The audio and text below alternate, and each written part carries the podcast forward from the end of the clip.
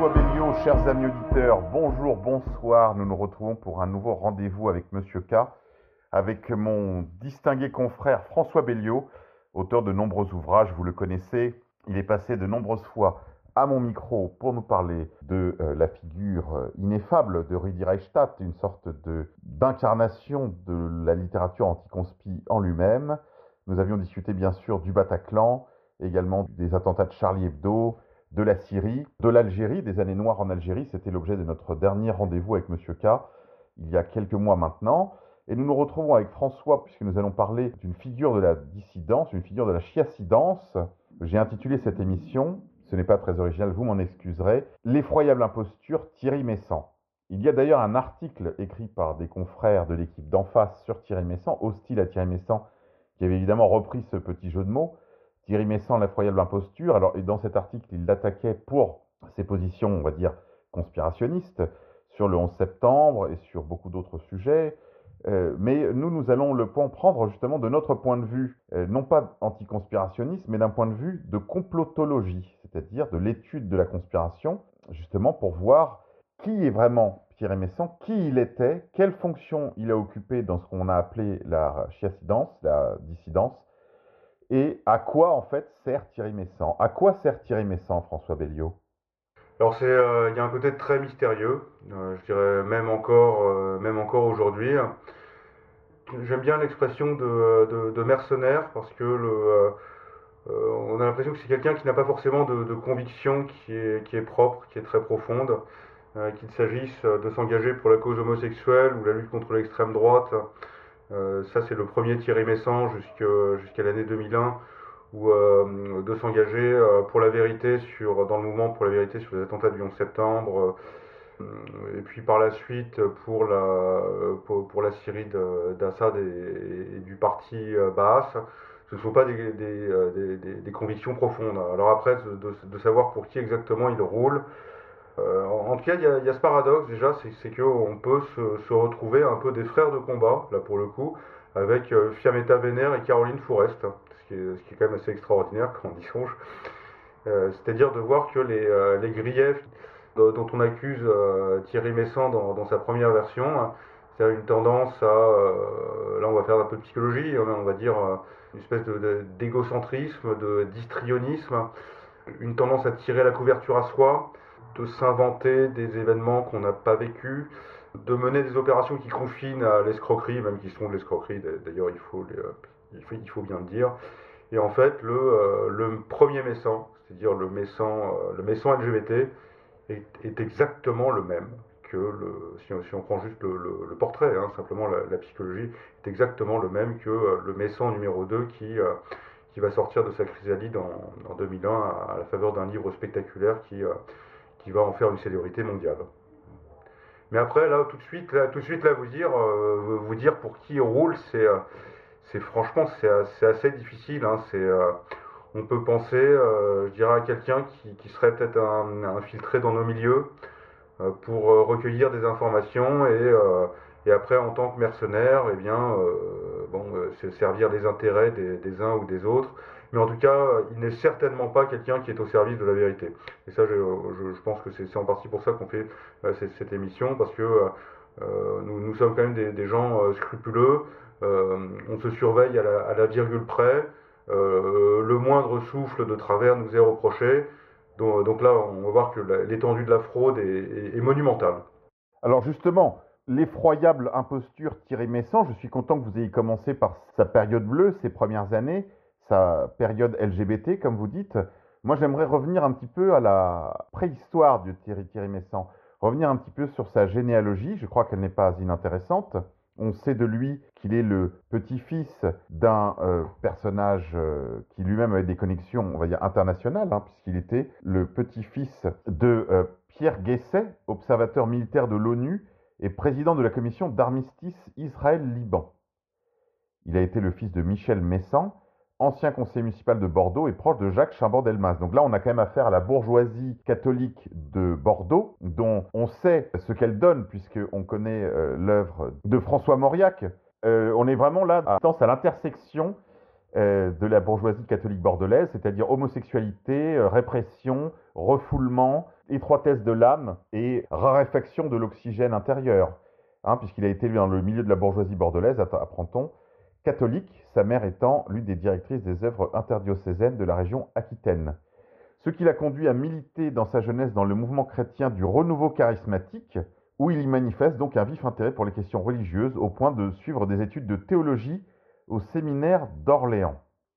Tout d'un coup, donc, il se déclare homosexuel et libre penseur et crée le réseau Voltaire, qui, à l'époque où moi je militais, euh, dans mes toutes, toutes jeunes années, hein, j'étais encore un adolescent, euh, nous militions contre justement les influences du réseau Voltaire qui euh, propageait partout la pornographie sous le prétexte de la liberté d'expression. On aura l'occasion d'en rediscuter tout à l'heure, François, mais j'aimerais que vous fassiez d'abord quelques commentaires sur le profil initial de Thierry Messant, de cette bourgeoisie bordelaise de droite, très impliquée dans les activités d'église, dans des activités d'église déjà, pourrait-on dire, subverties, dans le renouveau charismatique, François Belliot alors ça, c'est euh, ce n'est pas une partie de, euh, de, de, sa vie à laquelle je, je, me, suis, euh, je me suis profondément intéressé.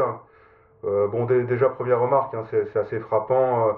c'est en fait, il y a un double retournement de veste, parce que si on part de d'une espèce de, de, catholicisme plutôt traditionnel. Enfin, je ne sais pas, après, je sais pas de, de, quelle obédience, enfin, on ne parle pas d'obédience maçonnique, mais parce que c'est un franc-maçon. Euh, je ne parle pas de, quelle obédience euh, chrétienne il était, mais euh, déjà de, de passer d'un mouvement catholique militant à, quelqu'un qui est un adversaire de, de, de l'extrême droite et un partisan du mariage homosexuel et de, tout ce qui s'y rattache. Déjà, c'était un, un premier retournement de, retournement de veste. Quand, j'ai écrit mon dossier Thierry Messant, qui, est sur mon site internet, euh, il n'y a que trois articles, hein, mais euh, je, pense qu'il y, a presque tout pour le, euh, pour, pour, le démasquer. C'est que je, voulais vraiment voir c'était quoi le, réseau Voltaire première formule. le réseau Voltaire première formule, non seulement c'est la promotion de la pornographie, mais il était financé par la pornographie. Il était financé par quelqu'un que vous connaissez peut-être qui s'appelle Michel Sidbon, qui était un quelqu'un qui est quand même proche, on va dire, de, on va sionisme international, et euh, qui a fait fortune dans le Minitel Rose euh, et, la pornographie. Donc c'est de là que venaient en fait les fonds du premier réseau Voltaire. Et d'ailleurs, Michel Sidbon a, a, claqué la porte avec d'autres, hein, avec d'autres du réseau Voltaire, quand ils sont passés à la, formule euh, de 2001 et 11, 11 septembriste. Hein. mais c'était une structure qui était vraiment très installée, très bien pensante, entre guillemets, même si on peut dire que c'est une structure qui est mal pensante, euh, par exemple, euh, euh, vous aviez des partis politiques qui étaient au conseil d'administration du réseau Voltaire. À une époque, Noël, ma mère, était membre du conseil d'administration du réseau Voltaire. Vous aviez aussi un, membre du, Parti communiste, autant que je me souvienne. Donc ce à quoi on va assister, c'est ça qui m'intéressait en fait, c'est ce que je cherchais à comprendre quand je suis sorti un peu de... parce qu'ils m'ont quand même mis dans une très grande difficulté, donc j'ai j'étais amené à réfléchir sur, ce qui m'était arrivé. Et c'est là où j'étais amené à, me rendre compte de, ce retournement de veste hallucinant, hallucinant, où, euh, d'une espèce de gourou des homosexuels, euh, il va devenir un, gourou des, euh, trousseurs. Et il va berner les, gens dans les deux côtés. C'est-à-dire que vous avez encore des gens aujourd'hui qui sont... C'est-à-dire si, on ose s'attaquer à Thierry Messence, Messence est une icône de la dissidence. Euh, Alors on va, on, va voir, on va prendre le temps justement de revenir sur cette deuxième étape, d'abord le 11 septembre, puis vos mésaventures au réseau Voltaire. J'aimerais qu'on revienne un petit peu sur les figures qui fréquentaient, qui, quel était l'écosystème du réseau Voltaire première période. Vous avez cité le nom de Michel Sidbon. Il était en effet très proche de Thierry Messant. Il était éditeur, avocat, journaliste. Il était le fils aussi de Guy Sidbon, Hein, euh, juif né à Tunis.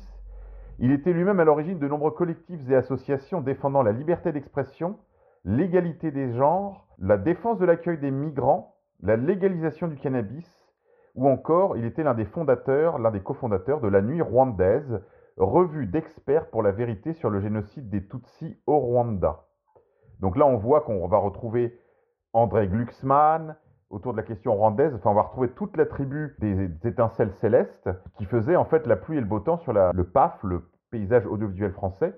Et vous avez déjà cité deux autres noms, celui de Fiametta Vénère et de Caroline Fourest, qui, enfin pour le cas de, Caroline Fourest, viennent aussi de la militance catholique, euh, on va dire, retournée, subvertie. Tout ce petit monde évolue allègrement aussi euh, dans les réseaux du genre euh, survie, donc de la lutte contre la France-Afrique, avec un conspirationniste d'ultra-gauche qui s'appelait François-Xavier Verschave, qui passait son temps à faire des études sur l'extrême droite, ses liens avec les officines de mercenaires, euh, sur les conspirations militaro-droitières et mitterrandiennes contre l'Afrique, sur la France-Afrique. Puis on va avoir aussi d'autres réseaux du catholicisme zombie, de l'action catholique basculée dans la gauche euh, morale, comme par exemple Goliath, la célèbre revue Goliath, dont, on n'entend plus parler euh, comme jadis, mais qui à une époque avait son rond de serviette sur tous les plateaux télé, sur tous les sujets qui touchaient à la vie de l'Église, alors qu'elle était évidemment le plus souvent à, la manœuvre d'opérations de subversion et d'attaque contre l'Église. Est-ce qu'on peut revenir un tout petit peu sur euh, ce que lui reprochait, euh, ce que lui reproche encore aujourd'hui Fiametta Vénère et Caroline Fourest, du temps où Thierry Messant était intégré à tout cet écosystème de la gauche composée du catholicisme zombie subverti et retourné, François Belliot Oui, bah, je, en fait, je, crois que je vous l'ai déjà dit, c'est euh, des pratiques, on va dire, un peu douteuses. Euh, c'est quelqu'un. Euh, il faut lire le livre de Fiametta Vénère, hein, bah, c'est très rare que je, je, conseille un auteur assez anticonspirationniste, mais celui-là, en fait, il il est intéressant parce que. Fiametta Vénère a écrit son livre, je pense qu'elle était vraiment de bonne foi. C'est-à-dire qu'elle savait que, euh, que Thierry Messant était, euh, avait un côté un peu mythomane, euh, enfin voire beaucoup mythomane et escroc. Toute une partie de son livre, en fait, c'est le récit, en fait, le récit de ces années qu'elle a passées aux côtés de Messant en tant que compagnon de lutte de, de, la cause homosexuelle. Et c'est la deuxième partie de son livre, en fait, qui est consacrée aux attentats du 11 septembre. Ou d'ailleurs, ce qui est, assez, c'est un livre qui est vraiment intéressant parce que comme elle est persuadée que c'est un escroc, hein, elle essaye de décortiquer les zones d'ombre du 11 septembre sur lesquelles il a raison, parce qu'il faut dire que Mémesson n'a pas toujours tort, et elle commet l'erreur à, ne pas commettre, c'est-à-dire qu'elle va dans les détails, en fait, des, euh, zones d'ombre des attentats du 11 septembre. Donc ce qui, donne un livre un peu bizarre, c'est-à-dire que la première partie du livre est très intéressante, mais la deuxième partie du livre est ridicule, parce que factuellement, euh, elle a tort. Donc c'est quelqu'un, dans, cette première période, on n'osait pas trop s'attaquer à lui parce que c'était quand même quelqu'un qui avait une très grosse surface. C'est quand même quelqu'un qui a un talent euh, d'organisateur, qui a un côté très séducteur aussi, je, pense qu'il faut le dire. C'est-à-dire qu'il est capable de, euh, manipuler des, gens très intelligents, il faut, le, reconnaître. Ce qui fait qu'il avait une surface de réseau qui était euh, incomparable par rapport à d'autres personnes. Ce qui fait que des gens comme Caroline Fourest et Fiametta Vénère, qui étaient à l'époque des jeunes pousses, était un peu frustré de, de voir cet activisme et ce, euh, ce, tirage de couverture systématique, mais elle pouvait pas trop dire, euh, pouvait pas trop dire grand chose. Par contre, quand il est sorti du bois, bah, c'est là qu'ils se sont vengés.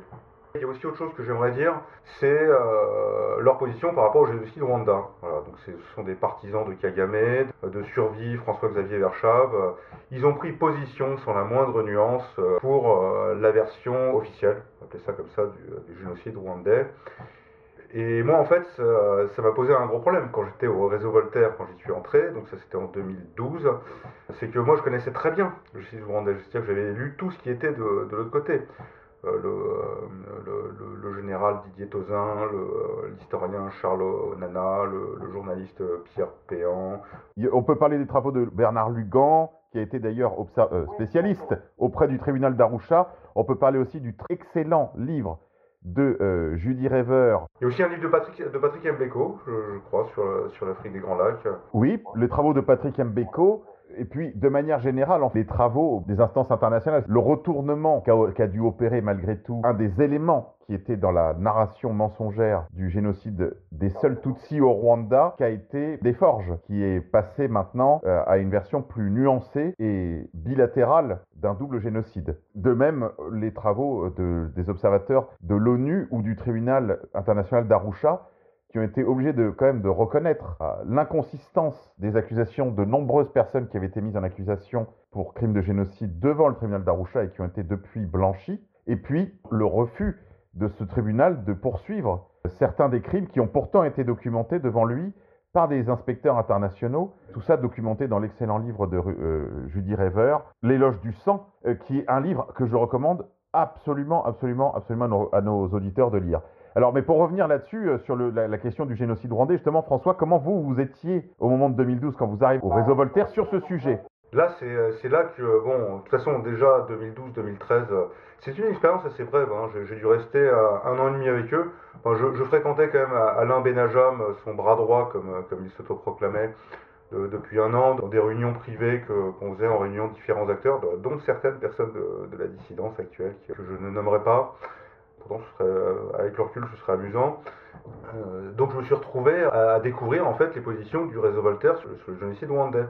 Et ça me posait un problème parce que j'étais en contact avec le général Tozin, et euh, quand je lui ai parlé du réseau Voltaire, il m'a tout de suite fait comprendre que le, réseau Voltaire, c'était ses ennemis jurés. donc, euh, donc, là, je me suis dit, tiens, c'est quand, même, quand même assez étrange. Et c'est là que je suis tombé, effectivement, des, articles version officielle, dont certains écrits par Michel Sidbon, d'ailleurs, qui d'ailleurs a beaucoup de spécialités apparemment c'était, je, me souviendrai hein, quand, j'ai parlé de ça à Benajam, il dit Oh oui, c'est vrai, euh, qu'est-ce qu'on a été con de, dire ce genre de, truc, on s'est complètement trompé, il faut que je discute avec le général. Et euh, donc j'ai organisé un rendez-vous avec euh, Alain Benajam et le général Tozin. D'ailleurs, Alain Benajam a bien pris soin de, m'exclure de, cette réunion, ce dont j'étais dégoûté parce que euh, c'était moi quand même qui avait fait beaucoup de diplomatie pour que ce soit possible. Et euh, le général Cousin euh, m'a immédiatement mis en garde contre ce, ce Benajam qu'il estimait extrêmement trouble. Donc, mais j'ai quand même tenté de lancer un mouvement de réconciliation. C'est ce que j'ai demandé en fait à Messon et compagnie, c'est d'écrire un, article de mise au point où il disait publiquement qu'il s'était trompé sur le génocide rwandais et qu'il s'excusait auprès de toutes les personnes qu'ils avaient diffamées. Donc j'ai quand même fait cette démarche. Hein. Alors on m'a dit, bah, ils ont rien fait. Voilà, ils n'ont rien fait. Euh, parce qu'en fait, c'était une période où ils ont commencé, je pense que euh, ils ont commencé que je commençais à ouvrir un peu, un peu trop les yeux hein, et que j'étais euh, un peu trop lucide et un peu manipulable sans doute, mais, mais pas assez. Donc j'ai pas, je n'ai pas eu l'occasion de, pousser assez loin cette, cette démarche. Mais j'ai essayé de le faire. J'ai essayé de le faire. Très bien. Avant qu'on aborde le sujet du 11 septembre, je voudrais dire un, rappeler à nos auditeurs un autre épisode concernant la vie initiale de Thierry Messant dans sa vie publique. C'est l'accusation, la diffamation d'un prêtre qui était assez présent à l'époque dans le milieu de la militance catholique, qui s'appelait le père Daniel Ange, que j'ai eu l'occasion de croiser une fois, euh, et qui était un personnage, euh, bon, qui n'est pas du tout ma tasse de thé, parce qu'il était complètement imprégné de ce courant auquel appartenait à l'époque Thierry Messant, enfin dans ses jeunes années, le charismatisme catholique, ou, dit-elle, et euh, ce charismatisme, euh, bon d'abord c'est des ravis de la crèche, il y a des aspects illuministes, il y a, mille questions que soulève le, mouvement charismatique au sein de l'Église catholique, euh, en particulier d'affiliation à des spiritualités, on va dire, hérétiques, comme les églises pentecôtistes nord-américaines. Mais ce personnage que Thierry Messant avait dû croiser dans ses jeunes années, le père Daniel Ange, il l'avait accusé sur un plateau de télévision, je crois que je me demande si c'était pas sur un plateau animé à l'époque par Christophe de Chavannes, où il avait accusé publiquement, à demi-mot, le père Daniel Ange d'avoir abusé de lui. Évidemment, euh, tout cela n'a jamais donné lieu à aucun procès, à aucun dépôt de plainte, tout cela n'a jamais été élucidé devant un juge, mais l'idée, c'était la méthode, c'était diffamer, diffamer, il en restera toujours quelque chose. Donc pour en fait couper le sifflet et enlever toute influence sur la jeunesse qui est susceptible de regarder cette émission de Christophe de Chavannes à laquelle était invité le père Daniel Ange, qui à l'époque faisait des tournées pour inciter les jeunes gens à s'engager, à conserver leur virginité jusqu'au mariage, euh, Thierry Messant l'a saboté par une accusation euh, infondée à ce jour, même si évidemment dans les communautés nouvelles, en particulier dans les communautés charismatiques, les problèmes de mœurs sont légion, ce que je ne conteste pas, loin s'en faut, ce que je combats même, puisque je combats ce courant dans l'Église catholique. Mais on ne peut pas ainsi accuser une personne publiquement sans évidemment donner des suites judiciaires à l'affaire. Et là aussi, moi, je dois dire que lorsque beaucoup plus tard, j'ai vu Thierry Messant arriver sur la scène, on va dire, de la dissidence, même de l'initier à certains égards, avec ce livre de 2001, euh, L'effroyable imposture, j'ai été très suspicieux, parce qu'à l'époque, j'étais déjà éveillé politiquement, J'étais moi-même très suspicieux des événements du 11 septembre, on va avoir l'occasion d'y revenir. J'ai vu Thierry Messant, si tu veux, prendre le contrôle d'une certaine façon du mouvement de la vérité en France, de la recherche de la vérité sur le 11 septembre. en faisant finalement un hijacking du mouvement avant même qu'il ne naisse, en le lançant sur le plateau de Thierry Ardisson, en lançant ce livre, L'effroyable imposture. Mais moi, j'avais évidemment les plus grandes suspicions sur la qualité du personnage, l'ayant vu attaquer le père Daniel Ange sans biscuit, et ne donnant aucune suite judiciaire à cette affaire, étant à l'époque le promoteur de la pornographie à destination des publics, y compris les plus jeunes, faisant la promotion de l'homosexualité publiquement, étant en fait l'avocat officiel de l'homosexualité dans la sphère publique et de ce qui va devenir en fait le mouvement LGBTQIM+, j'étais évidemment plus que suspicieux. Pour moi, c'était inenvisageable que cette personne contrôle, pilote le mouvement de la vérité sur le 11 septembre. J'étais pourtant pas vieux. En 2001, j'avais 20 ans, 21 ans. Et euh, j'étais évidemment très inquiet de ces développements. Ce qui fait qu'en fait, je n'ai jamais cru à la figure de Thierry Messant comme figure dissidente. Qu'est-ce qui, toi, François, t'a conduit en 2012 à rejoindre le réseau Voltaire? Ah bah là, c'est du roman. Là, c'est vraiment c'est du roman. C'est euh, c'est une expression qui revient assez souvent. C'est d'âge d'or de la dissidence. C'est euh, au début des années 2010 fin, de, fin des années 2000, début des années 2010, où tout était possible, où on rencontrait toutes sortes de gens, il y avait des, euh, organisations, des groupes, des, projets qui se lançaient. En fait, qu'est-ce qui s'est passé? Moi, je venais de l'association Reopen 911. C'est-à-dire que euh, j'étais euh, avec un ami, j'avais, on avait créé un canular, un canular géant, c'est-à-dire qu'on avait créé un, un essai anticonspirationniste où on a imité le style anticonspirationniste où on défendait la version officielle des attentats du 11 septembre. On s'est créé un faux compte, on allait sur Agorabox, c'est quelque chose que je raconte dans, le livre sur, sur Rudy Reichstadt. Et euh, on a berné un peu tout le monde, y compris des gens qui étaient des tenants de la version officielle, comme euh, Jean-Charles Brizard ou, euh, Jérôme Kiran. Et ça, nous a, ça nous a amené à entrer en contact ensuite avec l'association Reopen 911. Reopen 911, association avec laquelle j'ai tenté une association, hein. l'idée c'était d'élargir la question de, l'opération sous faux drapeau du 11 septembre à toutes les opérations sous faux drapeau.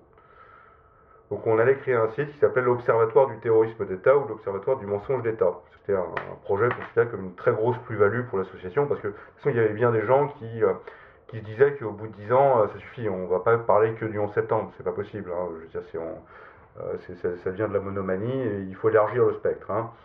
Donc euh, on a fait ça et euh, on m'a mis toutes sortes de bâtons dans les roues. Ça allait tellement loin en fait que j'ai été, exclu, même si je n'étais pas membre, mais on, m'a exclu de, de Reopen 911, suite à une conférence qu'on avait fait dans le local de Serge Ayoub. Vous voyez, c'est toute une époque. Hein. il n'y avait pas que le 11 septembre, il y avait des incidents de Mugden en, euh, dans les années 30 au Japon, euh, sur euh, l'Algérie aussi des, années 100, il y, avait un peu de ça. De fil en aiguille, en fait, on s'est aperçu, hein, je, crois qu'on a été les premiers à voir ça, enfin mon ami en tout cas, je, ne nommerai pas, je, pense qu'il ne faudra pas être nommé, mais c'est, il y a eu un rôle déterminant dans l'établissement que Riopen 911 était noyauté par des taupes, voilà, qu'il s'agissait de la contestation contrôlée. Et avec le recul, très probablement, une taupe des services israéliens. Euh, pourquoi? Parce que euh, l'association Reopen 911 prospérait sur, euh, enfin, disons, parmi les lignes rouges qu'il citait, c'était de ne jamais s'intéresser à Israël et du rôle éventuel d'Israël. Ça, ça valait un motif d'exclusion, d'accusation d'antisémitisme. c'était extrêmement grave.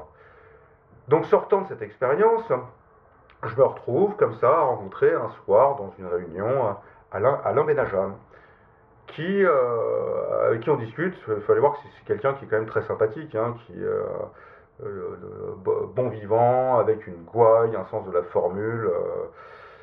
Et, là, je me suis dit, bon, bah là, je, suis tombé sur des vrais. je, suis tombé sur le, je suis tombé sur la vraie résistance. donc c'est comme ça qu'on on a commencé par mener un cycle de réunions, hein.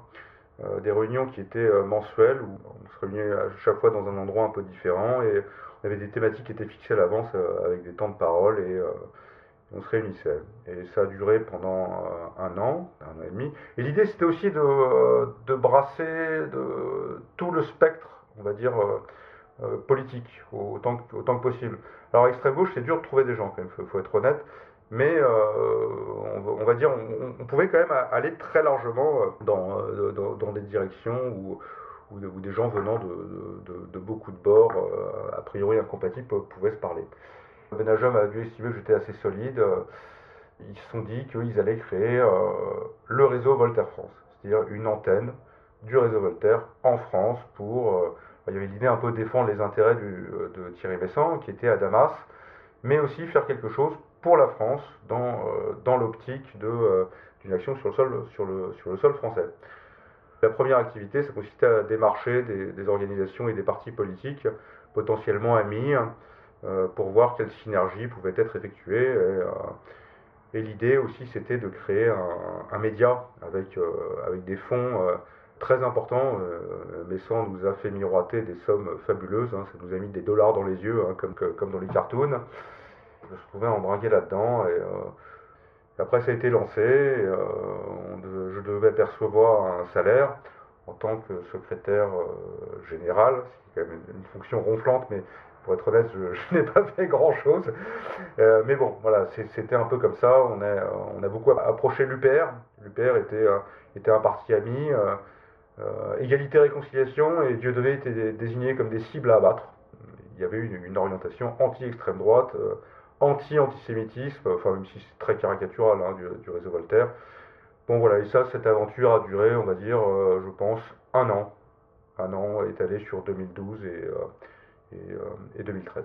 Mais merci pour ce témoignage, François, c'est très intéressant. Je suis sûr que ça sera intéresser euh, la partie la plus euh, éclairée de notre auditoire. Maintenant, on va revenir vraiment au pivot, à l'axe qui a permis le tournant de la carrière de Thierry Messant, c'est-à-dire qu'il a fait passer de avocat de la cause LGBTQIMP+, en France, avocat de l'industrie de la pornographie, avocat du Minitel Rose, on a parlé de M. Sidbon, avocat de toutes les pratiques en fait subversives de la gauche des années 80, c'est-à-dire euh, l'agenda LGBT, la dépénalisation du cannabis, l'accueil des clandestins, le combat contre la double peine, qui était promu à la fois par euh, le ministère euh, gaulo criminel autour de Charles Pasqua, aussi bien que par la gauche réactionnaire autour de Jean-Pierre Chevènement. tous ces gens, d'ailleurs qu'ils soient de gauche ou de droite, étaient désignés par cette gauche décomposée comme des ennemis à abattre, parce que c'est le style trotskiste. N'oublions pas que Thierry Messant vient des euh, réseaux trotskistes. Il a passé sa jeunesse dans, le catholicisme charismatique, mais il a une matrice, il a été euh, formé par la militance trotskiste qui tenait alors le haut du pavé du gauchisme français. Il y a ce virage, donc cette émission, émission à laquelle donc est invité Thierry Messant sur le plateau de Thierry Ardisson, qui est véritablement, on va dire, la messe hebdomadaire de tout ce qui se compte de cultureux en France. Ça a pris la suite, encore quand moins bien, des émissions culturelles d'un pivot, émission dans, laquelle euh, Thierry Messant crève l'écran, où il annonce donc l'inexistence de l'avion qui aurait percuté le Pentagone et la remise en question plus globale de la thèse gouvernementale des euh, événements du 11 septembre 2001. On écoute quelques secondes et on revient avec François Belliot pour L'effroyable imposture Thierry Messant.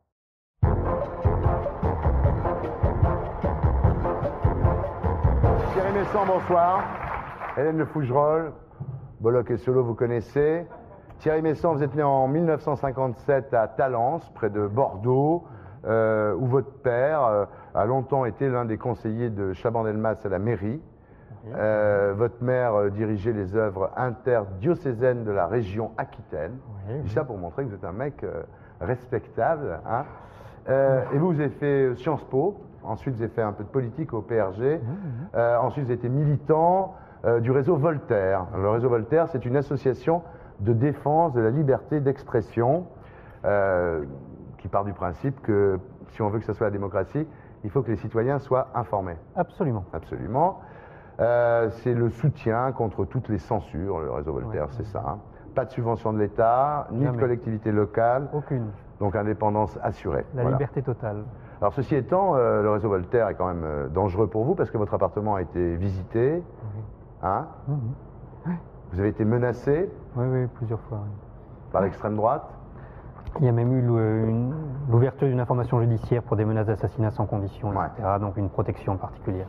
Alors après le 11 septembre, Thierry Messant, vous êtes intrigué. euh, par des anomalies que vous remarquez euh, sur les premières photos de l'attentat contre le Pentagone, et puis par la confusion et les contradictions des déclarations qui sont faites euh, par les autorités américaines au sujet du World Trade Center. vous décidez de mener une enquête et vous faites des découvertes qui sont assez terrifiantes, peut-être la plus grande manipulation de l'histoire, on pourrait dire d'une certaine façon.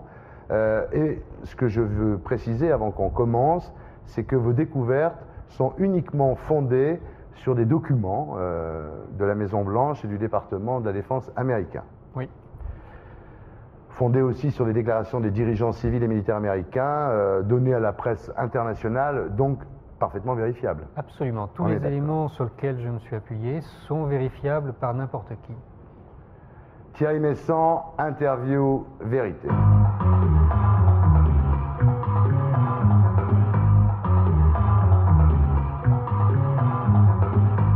Alors, vous mettez en doute la théorie selon laquelle les attentats du 11 septembre sont le fait d'ennemis intérieurs aux États-Unis et pas d'ennemis extérieurs. Euh, en fait, vous dites qu'il s'agirait d'une macabre mise en scène destinée non pas à tuer, mais à frapper les esprits un complot intérieur euh, organisé par le lobby militaire pour augmenter le budget de l'armement, et puis aussi par le lobby pétrolier euh, pour faire passer ce fameux pipeline qui doit descendre de l'Asie centrale à travers l'Afghanistan jusqu'aux mers chaudes. Vous racontez tout ça dans un livre, Thierry Messant, qui s'appelle 11 septembre 2001, l'effroyable imposture. Aucun avion ne s'est écrasé sur le Pentagone. Je monte le livre. Allons-y, les petites mains, mes enfants, vous savez comment on fait. François, qu'est-ce qu'on peut dire de ce tournant de cette soirée qui a véritablement constitué le virage dans la carrière de Thierry Messant, qui l'a conduit à passer donc d'avocat de, la cause LGBTQIM+, et de tout ce qu'il y avait de subversif dans l'ultra-gauche française, à euh, figure leader centrale de la dissidence avant l'heure, puisque en 2001, finalement, de dissident, il n'y a que lui. Euh, euh, oui, bah, bah déjà, euh, il est complètement grillé dans, dans, le milieu initial homosexuel ou homosexualiste, on va dire, où il était, pour des raisons de, de, mauvais comportements. Donc, de toute façon, il fallait qu'il opère un basculement. Mais effectivement, ce qui a été nuisible, on va dire, pour toute la cause, c'est qu'ils prennent la lumière et toute la lumière. Et avec le recul, on peut se poser des questions. On peut se poser des questions. Euh, c'est-à-dire, voyons quand même euh, les, les, deux, les deux parties de l'argumentaire. C'est que d'un côté, on peut se dire qu'il n'y avait pas euh, encore un dispositif anticonspirationniste qui était clairement établi. Euh, ce qui fait qu'on a pu euh, laisser quelqu'un comme Thierry Messan s'exprimer. Euh, ce qui m'a été expliqué, c'est que Messan a pu s'exprimer parce que il avait l'arrière-plan qui était le sien, c'est-à-dire qu'on pensait que c'était quelqu'un qui était contrôlable. Il venait de, sortir une grosse enquête sur Danone qui avait bien fonctionné. Donc ce serait une espèce d'erreur de, casting du, du système de, de lui avoir fait ses émissions erreur que plus jamais ensuite euh, on, a commise. Oui, ça peut marcher, euh, sauf que euh, il n'y a pas eu que l'émission de, Thierry Ardisson, parce qu'il y a eu aussi une émission chez, Yves Calvi, qui est quand même très collabo, hein, où il a pu défendre, il a pu défendre son point de vue. Je, me suis beaucoup posé la question par la suite. Il y, a juste quelque chose dont je me suis aperçu, c'est que tous les articles, et je dis bien tous, hein, tous les articles anticomplotistes quand il citait une figure de la dissidence qui était l'incarnation du mal, eh bien, toujours c'était Thierry Messant. C'est-à-dire que Thierry Messant était cité au même titre, il est vrai que euh, Dieudonné, Jean-Marie Le Pen ou, euh, Alain Soral, mais Thierry Messant était systématiquement, euh, systématiquement cité. Même aujourd'hui, je, ne sais pas, vous voyez, j'ai des doutes, hein, parce que c'est quelqu'un qui est très manipulateur, donc il peut avoir manipulé dans, dans les deux sens je, me demandais en fait si euh, cette figure en fait n'était pas extrêmement utile pour les auteurs AC, parce que ça leur permettait en tout cas de ne jamais nommer d'autres personnes qui euh, abattaient un travail de l'ombre qui était encore plus essentiel pour la, manifestation de, la vérité sur, le 11 septembre. Donc là, on serait dans, un phénomène de, contestation contrôlée, traditionnelle, où en fait on va choisir une figure de proue pour ce qui concerne le 11 septembre, et qui après pourra être utile dans d'autres affaires. Dans d'autres affaires. Euh, pour profiter de son aura de dissident. Et euh, là, ce serait plutôt l'interprétation, en tout cas, que je fais. Hein. De toute façon, les, faits me, donnent raison. Hein. Quand il se retrouvera en Libye par la suite, ou même en Syrie, hein, euh, je pense qu'il a bien berné son monde. C'est-à-dire que ça lui a permis d'avoir une étiquette de grand dissident et ce qu'il ce, qu'il n'était absolument pas. C'est-à-dire que c'était une manière de, faire entrer un, loup dans la bergerie que l'on contrôlait par ailleurs. Euh, mais euh, qu'on s'entende, hein, je dis ça avec, euh, avec toutes sortes de réserves parce que ce sont des suppositions. je, n'ai pas de preuves. Simplement, c'est c'est quelqu'un que je connais très bien, que j'ai fréquenté, son entourage. j'ai fait des recherches. Mais bon, voilà, ça n'est pas le chevalier blanc des attentats du 11 septembre 2001, certainement pas. Il ne mérite pas ce titre et il faut le faire tomber de ce piédestal. C'est très important. En préparant cette émission, j'ai remis la main sur euh, un exemplaire de L'effroyable posture, le livre de Thierry Messant. Je me suis replongé brièvement dans ces pages et c'est très intéressant de voir, euh, là aussi, il y a des mensonges, des demi-vérités qui sont entretenus. On a longtemps dit que Thierry Messant, par exemple, avait, pour ainsi dire, servi de cheval de Troie au mouvement de la vérité sur le 11 septembre, en particulier aux travaux, aux éléments aux matériaux bruts que lui aurait apporté Emmanuel Ratier, qui aurait évidemment pas pu passer chez Thierry Ardisson, et que d'une certaine manière, Messan aurait servi de passeur auprès du grand public, puisqu'il avait cette surface, cette euh, accréditation aussi dans les milieux de la gauche et de la presse parisienne. Qu'en savez-vous, François Belliot? Bah, ça, c'est la seule discussion que j'ai jamais eue avec Emmanuel Ratier. Euh, il m'a dit, euh, il dit exactement ce que vous avez dit. C'est-à-dire qu'ils avaient tout un dossier sur le 11 septembre et qu'ils et lui ont refilé. Voilà, en, se disant que lui étant ce qu'il était, ça ne pourrait pas passer, et Messan était ce qu'il était, ça, euh, ça, pourrait passer, mais euh, il y a effectivement, il y a effectivement eu une, rencontre entre et une collaboration même, on peut le dire, enfin au moins dans, la, fourniture de documents entre Emmanuel Ratier et, Thierry Messan. Moi, c'est un, c'est une chose que j'ai pu voir à l'époque. Euh, j'ai jamais été un intime d'Emmanuel Ratier, mais en fait, bon, j'en savais assez pour savoir que ça s'était produit. Mais ce n'est que la moitié de la vérité, selon moi, parce que l'essentiel des matériaux en fait qu'a utilisé Thierry Messant dans son enquête ne lui venait pas de euh, Emmanuel Ratier, mais plutôt de l'IOR, c'est-à-dire les services privés de renseignement de la secte larouchienne de euh, Lyndon Larouche, et en France son représentant Jacques Cheminade. Jacques Cheminade, euh, et que tout cela venait en fait de ces réseaux-là, qui sont quand même des anciens réseaux trotskistes également, alors anti-néoconservateurs certes, mais je dirais que c'est une opposition à l'intérieur même du petit théâtre J. À l'intérieur du théâtre de lumière, il y a de nombreuses demeures, il y a de nombreux courants. Et on assiste là euh, à la lutte de deux courants, les néoconservateurs qui en fait sont, euh, c'est un faux-nez, un masque pour ne pas dire des agents d'Israël, contre d'autres créatures de lumière qui, eux, sont plutôt les tenants, on va dire, du socialisme international, à la sauce euh, Lyndon Larouche, qui n'est finalement qu'un sous-courant du socialisme fabien, dont Georges Soros est la figure éminente. Donc en fait, on voit que c'est, ce sont les juifs du Shtetl rêvant au socialisme international autour de Georges Soros qui font la lutte, qui font la nique, aux juifs identitaires, on va dire obsidionaux, autour de la question de l'État euh, forteresse Israël, des néoconservateurs américains groupés autour des Wolfowitz, Pearl ou euh, de la revue Commentary et de toutes ces euh, aimables personnes qui ont fait la politique américaine sous les deux mandats de George Bush. Quels commentaires ces remarques suscitent en vous, François Belliot? Alors au-delà des, euh, euh, des distinctions idéologiques, euh, simplement c'est moi c'est quelque chose que j'ai vécu, c'est-à-dire que Jacques Cheminade était très proche d'Alain Benajam. C'était quelqu'un qu'on voyait assez souvent, notamment sa, conseillère Christine Bière. Parce qu'il faut voir aussi que ce moment où je suis entré dans, le réseau Voltaire correspondait au début de la guerre en Syrie. C'est-à-dire que c'est là où j'ai écrit mes premiers articles sur, la guerre en Syrie.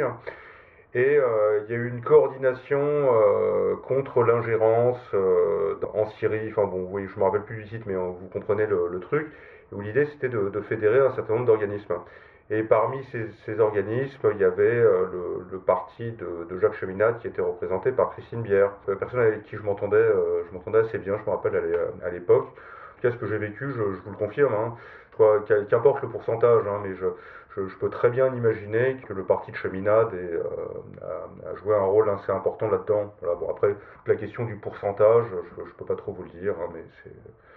Je, mais je vous donne juste simplement une, anecdote. Hein. je me souviens quand, on est arrivé dans, une brasserie hein, où on avait rendez-vous avec euh, Jacques Cheminade et, je le revois encore avec euh, sous le bras tout son dossier. Alors je sais pas pourquoi il l'avait, mais de, l'invalidation de son élection. Mais bon voilà, il traînait ça comme un boulet. Après, après je, ne le connais pas très bien, je, n'ai ni de mal ni de bien à en dire. en tout cas, voilà, il était là, il était aux côtés du, euh, réseau Voltaire tel que je l'ai connu. Enfin, le réseau Voltaire France. Pourquoi je reviens sur euh, cet apport de IOR et du réseau Solidarité et Progrès de la secte larouchienne en France et à l'international sur la question du 11 septembre C'est qu'en fait, on voit Thierry Messens s'insérer dans un réseau international d'action contre euh, l'agenda, on va dire, néoconservateur, c'est-à-dire contre l'agenda du judaïsme obsidional autour de l'État euh, forteresse, représentant l'autre courant du judaïsme politique qui serait plutôt le socialisme internationaliste, mais qui s'intègre tous les deux, en fait, dans le judaïsme politique, qui en sont tous les deux comme l'aile, on pourrait dire, de la rigueur pour le judaïsme obsidional euh, sioniste, et l'aile de la compassion pour l'aile du socialisme internationaliste. Mais on est encore dans le petit théâtre de lumière. Et pourquoi je fais ce rappel C'est d'abord pour montrer que Thierry Messant n'a donc pas rompu avec ses affiliations trotskistes internationales lorsqu'il devient la principale figure de proue de la dissidence du mouvement pour la vérité sur le 11 septembre, de ce qui deviendra ensuite progressivement la chiassidence dans les années 2010, 12. C'est important de comprendre qu'en fait c'est une erreur sur l'étiquette du produit. Nous n'avons pas affaire à un produit de résistance, mais bel et bien à une dissidence, pour ainsi dire, entièrement sous contrôle. La preuve en est, il est interdit dans cette dissidence d'évoquer, et on va y venir maintenant parce que c'est le cœur de notre sujet, la thèse de l'Israéli Job. C'est-à-dire ce que défend Thierry Messant euh, dans son livre euh, Manifeste, dans la prise de contrôle de ce qui deviendra le mouvement pour la vérité, Thierry Messant, dans sa thèse de l'effroyable imposture, est le tenant de la thèse de l'inside job, c'est-à-dire une partie de l'establishment américain, une partie de l'appareil, on va dire militaro-industriel, des généraux, des militaires, euh, des, les services secrets, toute cette cabale, elle va être dans le laisser-faire, c'est la thèse principale du livre de Messan, elle va être dans le laisser-faire de l'attentat. Elle va être à demi à la manœuvre.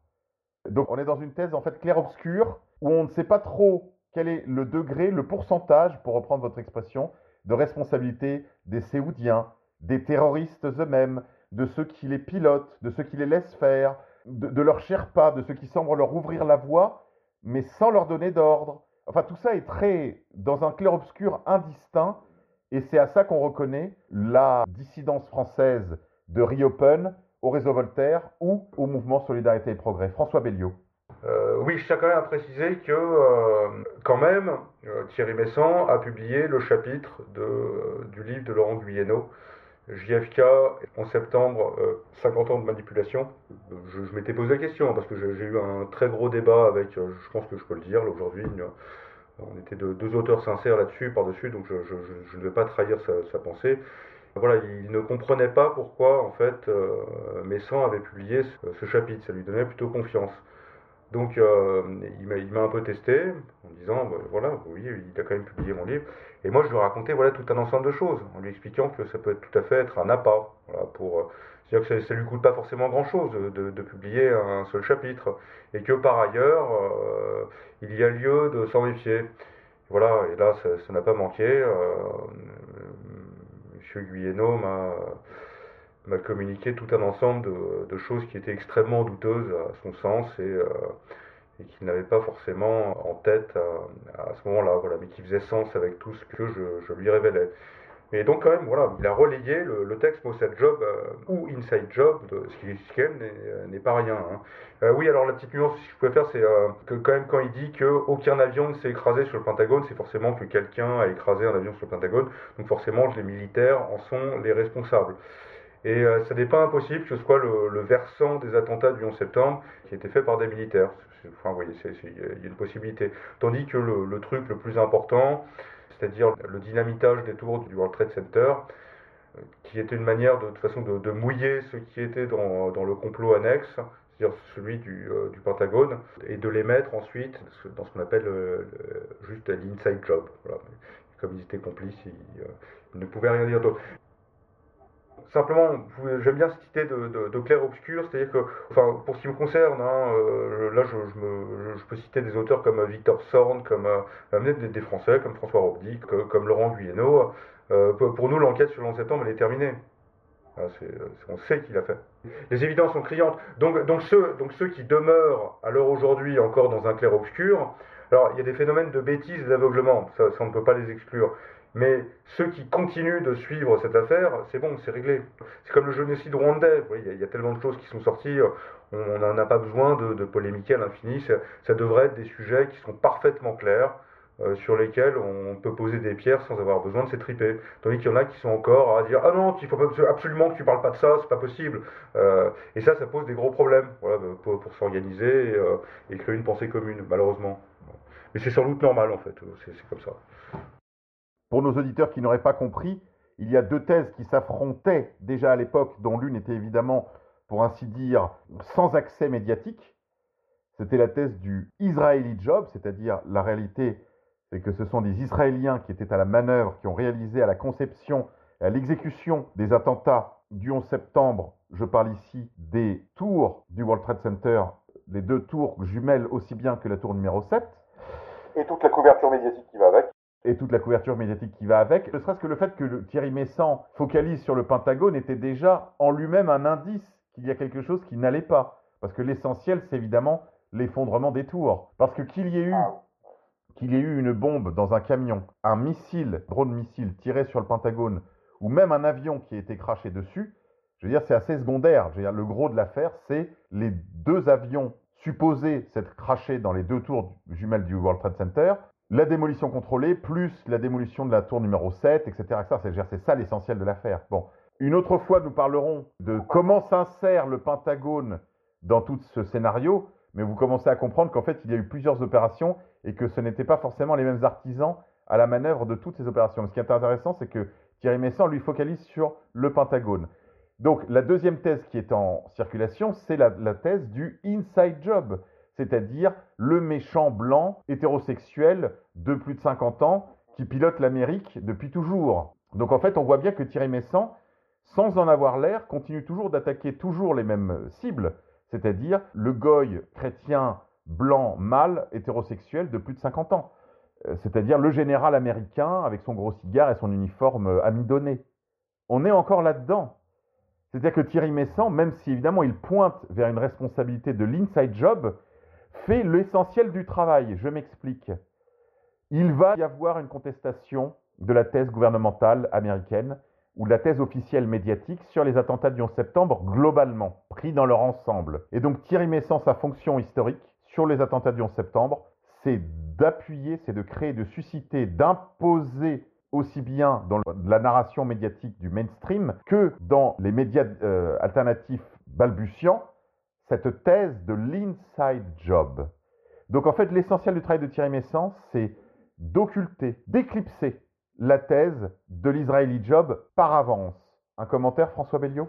Oui, non, mais c'est bon, vous avez très bien résumé. Euh, c'est exactement ça. Quelles que soient les nuances que j'ai faites et qui, me semblent doivent être faites, euh, euh, si on prend dans l'ensemble, et encore, vous voyez l'article de, de, de Guyeno qui était, euh, qui était relayé, je, pense qu'on est 15 ans plus tard. Hein, voilà, donc, euh, à la limite, si ça avait été relayé, ce genre de thèse, s'il avait relayé du Victor Sorn, par exemple, hein, dès les années 2002 ou 2003, ça, ça, aurait été très différent.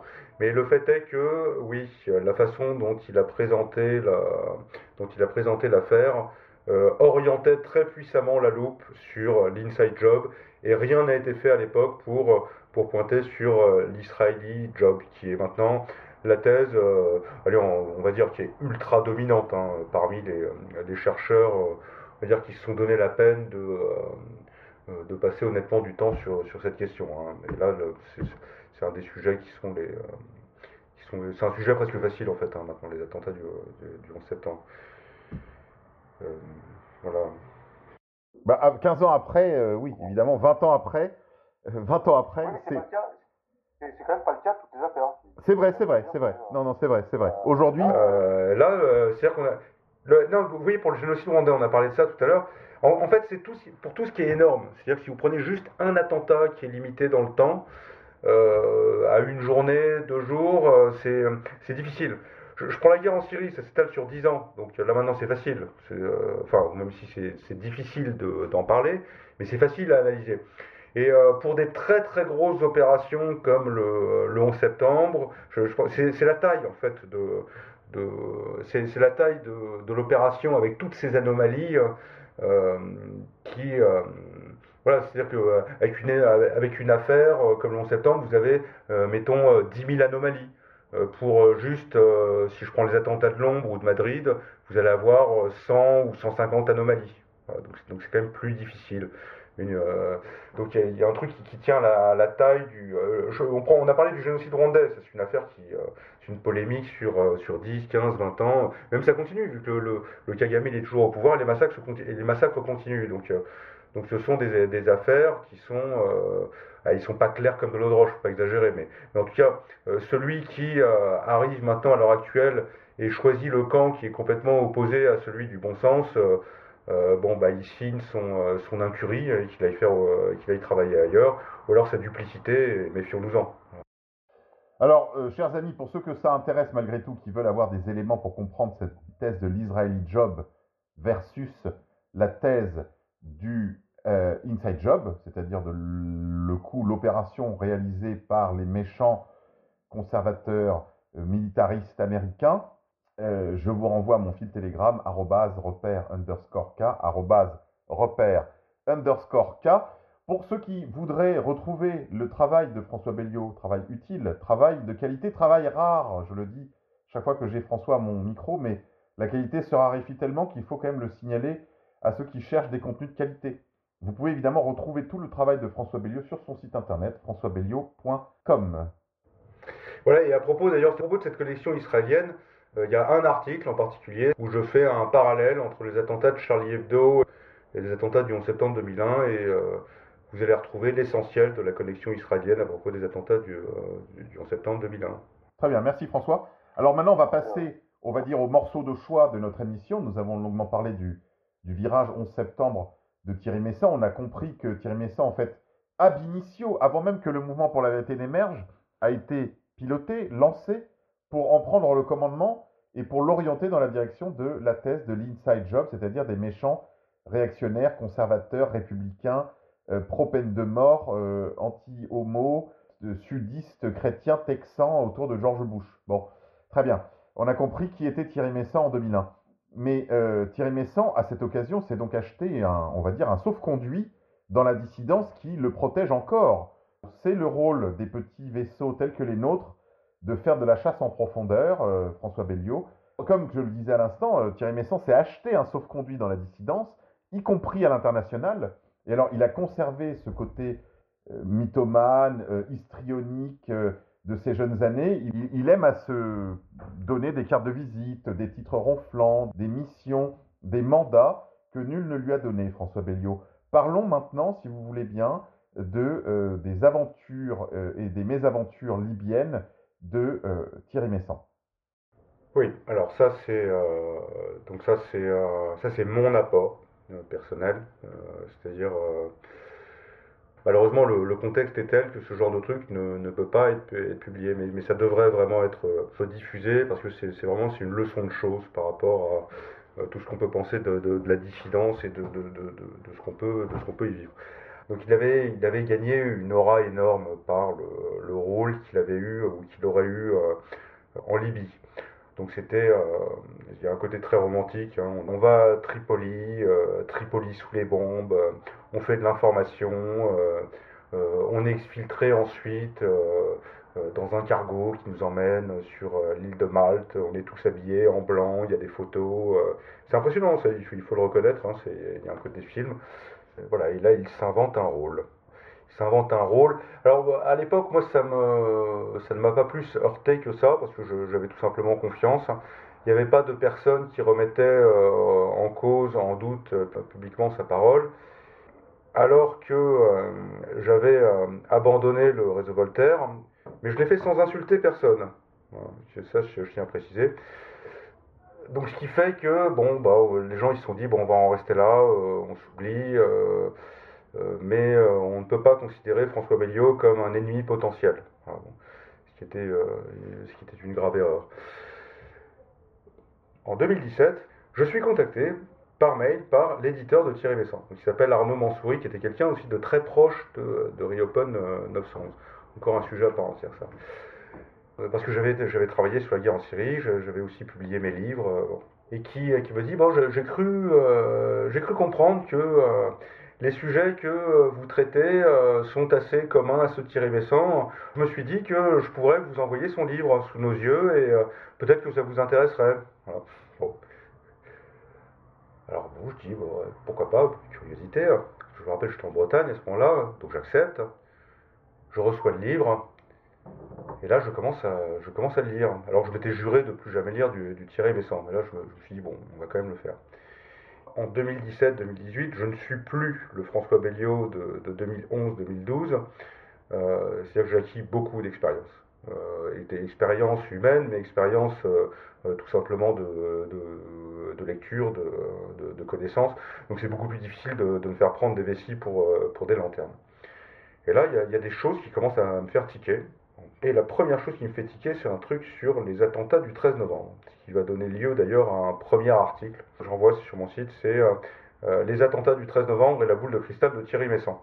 Où je, fais une démystification de, euh, d'une analyse qu'il produit dans son livre, où il accuse la, Turquie de Recep Tayyip Erdogan d'avoir commandité et mis en œuvre les attentats du 13 novembre, ce qui est un, un mytho total. Je démonte toute la démonstration. Il y a, il n'y a même pas une phrase qui est vraie en fait. Euh, tout est faux. Et je tombe sur euh, quelque chose qui me rappelle des souvenirs, là c'est sur euh, le rôle qui s'attribue sur ce qui lui arrive en Libye. Et là il raconte dans ce livre, il dit qu'il a été invité, invité par Aïcha Kadhafi, donc une des filles de, Kadhafi, ce qui est faux d'ailleurs, mais tout est faux de toute façon, hein. et, et qu'il a été amené le chaos commençant à, s'installer dans Tripoli, euh, euh, les, divers fidèles faisant défection, euh, il noue une relation de confiance avec le guide et il est nommé en quelque sorte ministre extraordinaire de Kadhafi pour négocier un plan de résolution de la crise à l'ONU. Alors là, je, me dis, je me dis c'est faux. Je me dis, c'est pas possible, euh, ça ne correspondait pas à ce, que, je savais à l'époque. Et c'est là que je me lance dans une enquête. Et là, qu'est-ce que j'ai fait? Bah, Tout simplement, j'ai contacté autant de personnes que possible qui étaient présentes avec lui à Tripoli à ce moment, dans l'hôtel Rixos, où tous les étrangers étaient regroupés. Donc euh, j'ai contacté, euh, j'ai travaillé avec Julien Tay, j'ai travaillé avec Ginette Escandrani, Franck Pucciarelli aussi, qui est d'ailleurs paix à son âme, qui est mort dans des circonstances obscures, euh, renversé par un train il, y a, un an et demi, à l'âge de 40 ans. Euh, et une autre personne que je n'oublie pas, oui, c'est Nazim, Nazem Roya, euh, qui est un Iranien, donc anglophone voilà, pour, l'essentiel. Donc je contacte toutes ces personnes et elles me racontent en fait que, c'est faux. Voilà, que c'est faux. Alors déjà qu'il n'a jamais été nommé ministre des Affaires étrangères, il y a eu de, brefs contacts, mais qu'au contraire, il a été identifié par les services de renseignement libyens comme un traître. Et qu'il a été isolé en conséquence dans une chambre de l'hôtel, dont il n'a pas pu sortir par la suite. Voilà la vérité. Ça, c'est vraiment c'est la, partie la plus importante de l'imposture, mais il y a aussi d'autres choses. C'est-à-dire que pourquoi en fait il a été considéré comme un traître? C'est que il a fait circuler des rumeurs sur le site du réseau Voltaire, avant même de se rendre sur place, hein, à Tripoli. Il a fait circuler deux rumeurs qui étaient très graves. La première rumeur que, euh, Thierry Messant a, répandue, c'est que c'était euh, Muammar Kadhafi qui avait commandité l'assassinat de euh, l'imam euh, Moussa Sadr au Liban dans les années 80. C'est un événement qui peut paraître ancien, mais c'est mine de rien une pomme de discorde très importante entre l'Iran et la Libye de, Kadhafi. Hein. Et le fait de répandre une telle rumeur a pu lui aliéner des sympathies qui lui auraient été extrêmement utiles dans un moment aussi critique.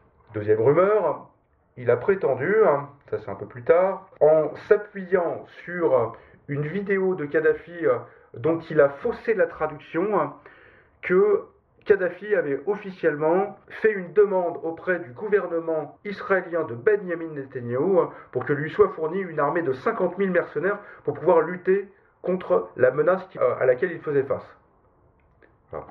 Donc ce sont deux rumeurs qui en ont fait un ennemi du monde arabe, parce qu'on en faisait une espèce de, euh, collaborationniste euh, sioniste. Et je me suis rendu compte aussi par la suite que, effectivement, parmi les slogans qui couraient sur Kadhafi, hein, c'était que c'était un allié d'Israël, un sympathisant de, Benjamin Netanyahou. Hein.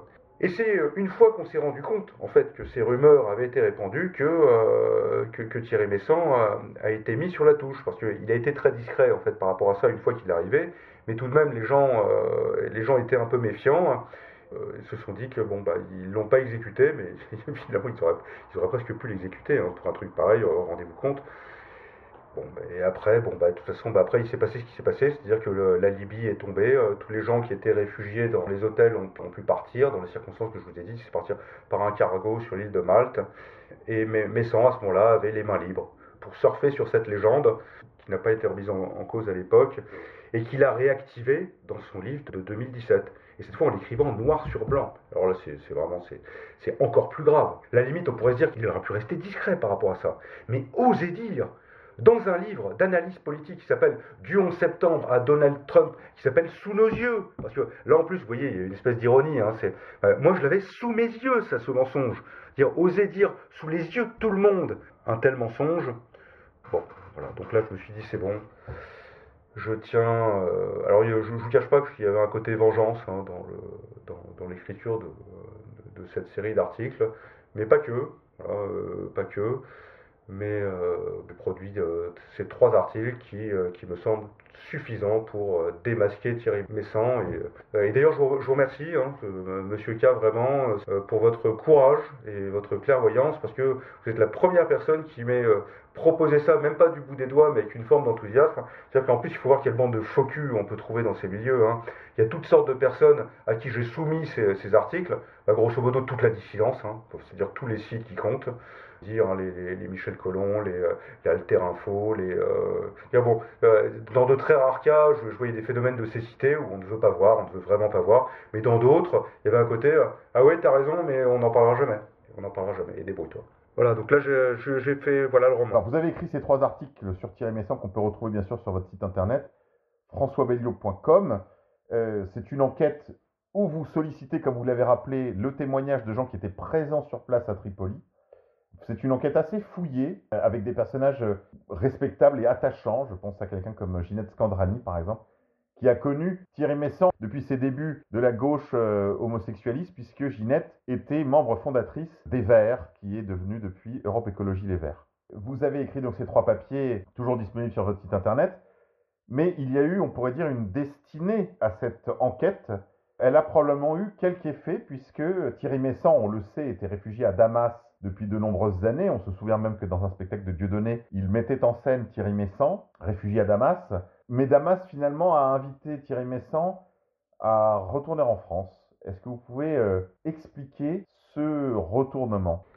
Alors là, c'est, euh, on va dire que c'est un peu obscur, je peux juste faire des suppositions. Mon livre sur la, guerre en Syrie, je l'ai fait traduire en arabe, donc par une personne d'ailleurs qui, qui m'a volé les droits, mais bon, comme le monde est petit, je, ne vais pas encore donner son nom, je suis Bon Prince, et qui a mobilisé une, Syrienne qui était basée à, Tartous. À Tartous, donc on est sur euh, la côte méditerranéenne de, la Syrie et qui a pu traduire mon livre. Et dans la foulée, je lui ai soumis donc ces articles sur, euh, sur Thierry Messant Et euh, je ne sais pas ce qui a pu se passer, mais je sais que Thierry Messon n'a donné aucune explication à son départ de Syrie et que c'est concomitant en tout cas avec euh, la publication de, mon texte. Hein. Et de toute façon, je, tenais à le faire diffuser auprès de, de personnalités syriennes autorisées parce que pour moi, quelqu'un qui a fait ce qu'il a fait en Libye était tout à fait à même de produire dans un autre pays, c'est-à-dire c'est-à-dire en Syrie. Oui, alors, parce qu'on n'a pas, on pas détaillé ce qui a pu se produire aussi à Tripoli, c'est que probablement Thierry Messin n'était pas là seulement pour se faire mousser, se faire passer pour un faux ministre plénipotentiaire extraordinaire de Kadhafi euh, pour la résolution de la crise libyenne. Probablement que Thierry Messin rencardait, mais rencardait qui? Sur qui était là, qui faisait quoi, et quelles étaient les marges de manœuvre de, de la Jamaria euh, révolutionnaire libyenne, François Belliot? Euh, En Libye, hein oui. Oui, bah là c'est euh, c'est possible. Oui, bah c'est pour ça en tout cas qu'il a été mis euh, sur la touche. Hein.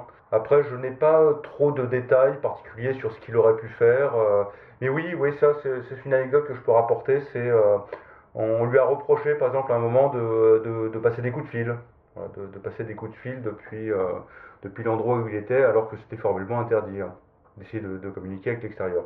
Il y, a, beaucoup de choses que je ne sais pas hein, et que même les personnes que j'ai pu euh, interroger ne, savent pas. Euh. et même là, je pourrais vous dire une, phrase de bilan hein, qui, euh, qui résume en fait toute l'expérience que je peux avoir de Thierry Messence. C'est que quand j'ai essayé en fait, de savoir ce qui s'était vraiment passé, d'ailleurs à toutes les époques de sa vie, je n'ai jamais, jamais rencontré la moindre personne qui, qui se sente de le défendre. Jamais. Jamais. Et au contraire, je suis tombé sur des personnes extrêmement virulentes et qui étaient ravies que euh, je lui fasse la peau littéralement. Qui, qui, même euh, m'ont encouragé hein, dans ce sens-là, hein, à défaut d'apparaître en, première ligne. Mais bon, voilà, c'est comme ça. Euh, à la guerre comme à la guerre, il faut faire son boulot de soldat, même si on n'a pas tout de suite la médaille. Très bien, bah écoutez François Belliot, merci pour ces éclaircissements sur Thierry Messant. J'espère que ceux qui voudront en savoir plus auront la curiosité de se reporter à vos articles disponibles sur votre site internet françoisbelliot.com. Pour ceux qui veulent me retrouver pour ces rendez-vous, ce n'est que sur un seul endroit, c'est sur mon fil Telegram, repère underscore K, repère tiré du 8 K. Je viens de lancer également l'atelier de Monsieur K, qui est une plateforme sur laquelle vous pouvez retrouver de nombreux produits, des cadeaux, des formations, des accompagnements. Euh, en ligne sur l'adresse atelier-monsieurk.com et je vous donne rendez-vous pour un prochain rendez-vous, un rendez-vous avec Monsieur K, ici même. François Belliot, merci encore.